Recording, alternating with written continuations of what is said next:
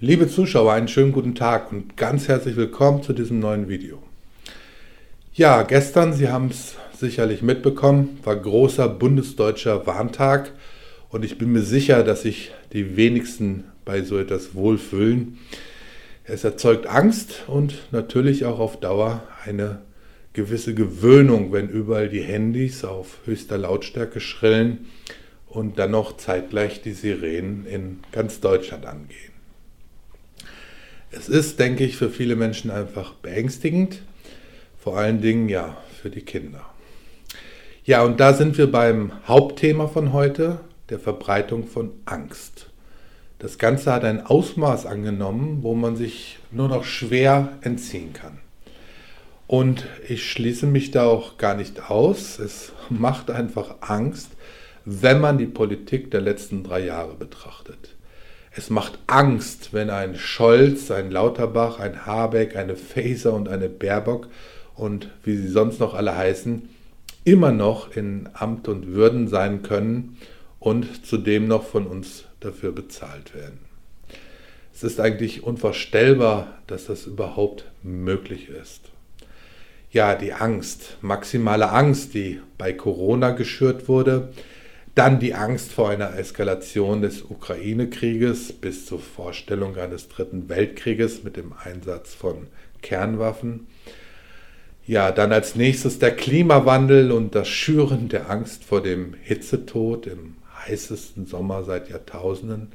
Ein Eckhard von Hirschhausen, der sich tatsächlich traut, ein Hühnerei mit einem menschlichen Gehirn gleichzusetzen.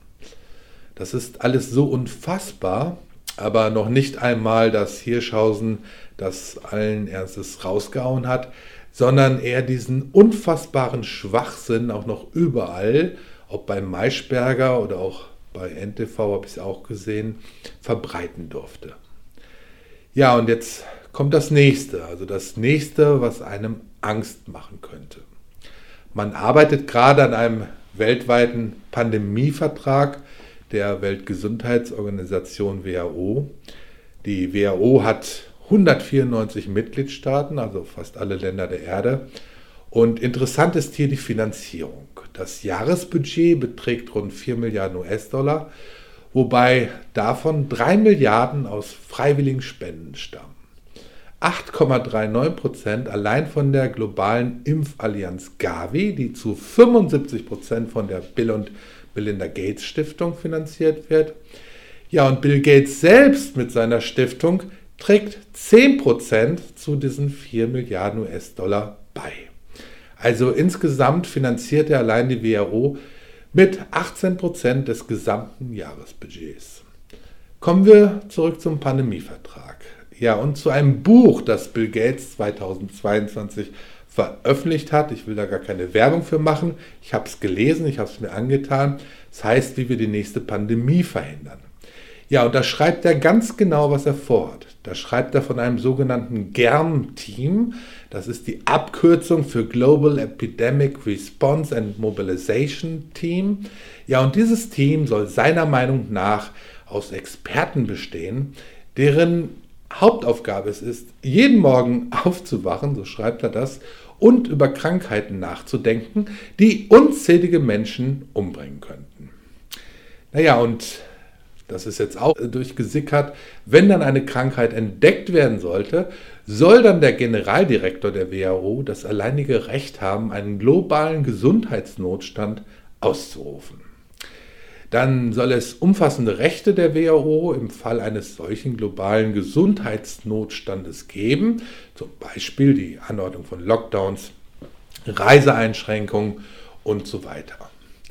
Das klingt jetzt alles vielleicht für manche weit hergeholt, aber bitte erinnern Sie sich, wir haben das alles bereits erlebt.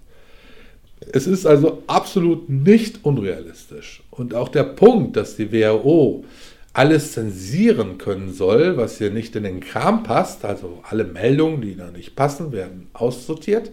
Auch das haben wir ja bereits gesehen in der Corona-Zeit.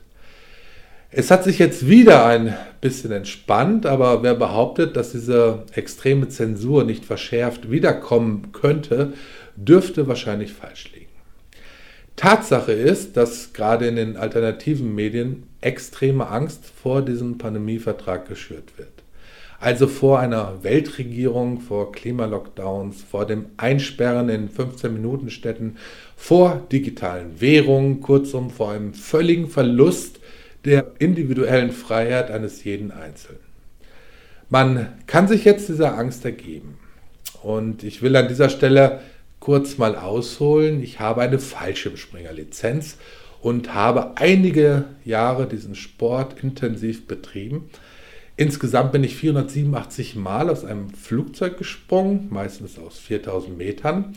Mag jetzt viel klingen, ist es aber nicht. Mit 487 Sprüngen ist man bei diesem Sport mehr oder weniger noch im Anfängermodus.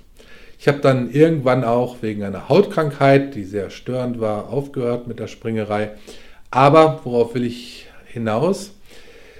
Während meiner Fallschirmspringerzeit habe ich gelernt, mit der Angst vor dem Sprung umzugehen, so dass sie zwar noch irgendwo da war, aber einen nicht mehr behinderte. Man hat sie akzeptiert, aber sie spielte eigentlich keine Rolle mehr.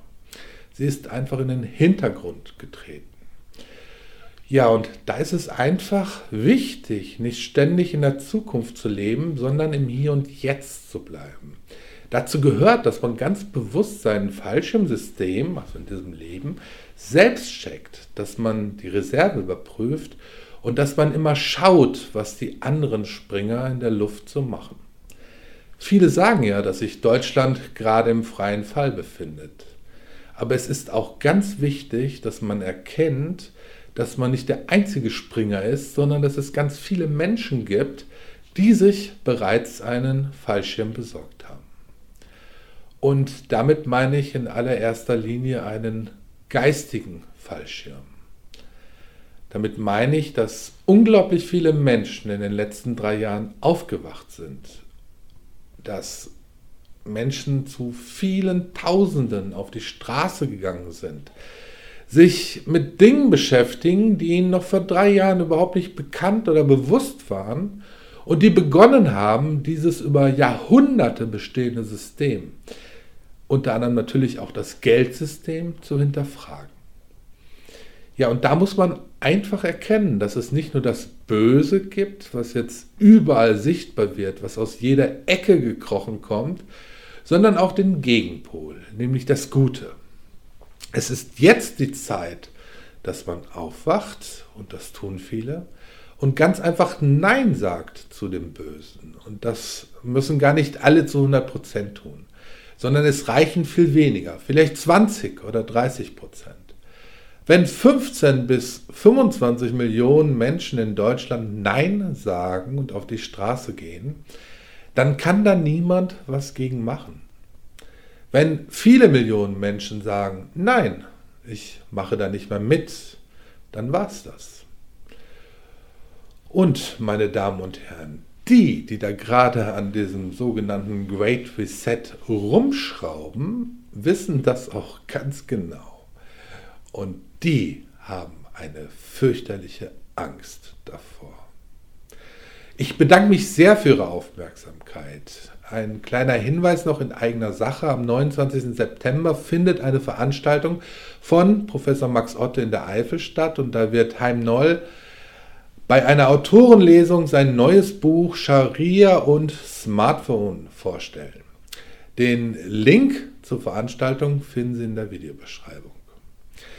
Ja, ich danke Ihnen. Bitte lassen Sie einen Kommentar unter diesem Video da. Teilen Sie uns mit, wie Sie das Ganze sehen. Teilen Sie das Video mit Ihrer Familie, mit Ihren Freunden und Bekannten. Abonnieren Sie unseren Kanal wenn Sie es nicht schon getan haben. Und ja, wenn Sie es finanziell können, würden wir uns auch über Ihre Unterstützung in Form eines Abos unseres PI-Politik-Magazins sehr freuen. Ich wünsche Ihnen nun alles Gute, ein schönes Wochenende und bis bald. Ja, ich habe noch was äh, zu vermelden. Mein neues Buch ist raus, endlich mit Aktien Geld verdienen. Da haben Sie 40 Jahre Börsenerfahrung, 25 Jahre Kapitalmarktinformation, 15 Jahre Fondsmanagement. All diese Erfahrungen sind drin und vor allem erläutere ich die Königsanalyse, meine Methode, Top-Aktien auszuwählen, denn Bei Aktien kommt es genauso wie bei Immobilien nicht nur auf den Preis an, sondern auf die Qualität. Die Qualität ist erstmal viel wichtiger, erst dann schauen wir uns den Preis an. In diesem Buch ähm, gibt es viele Beispiele. Ich hoffe, es liest sich spannend und flüssig und äh, es ist auf Anhieb auf Platz 18 der Spiegel Bestsellerliste gelandet. Eine schöne Bestätigung.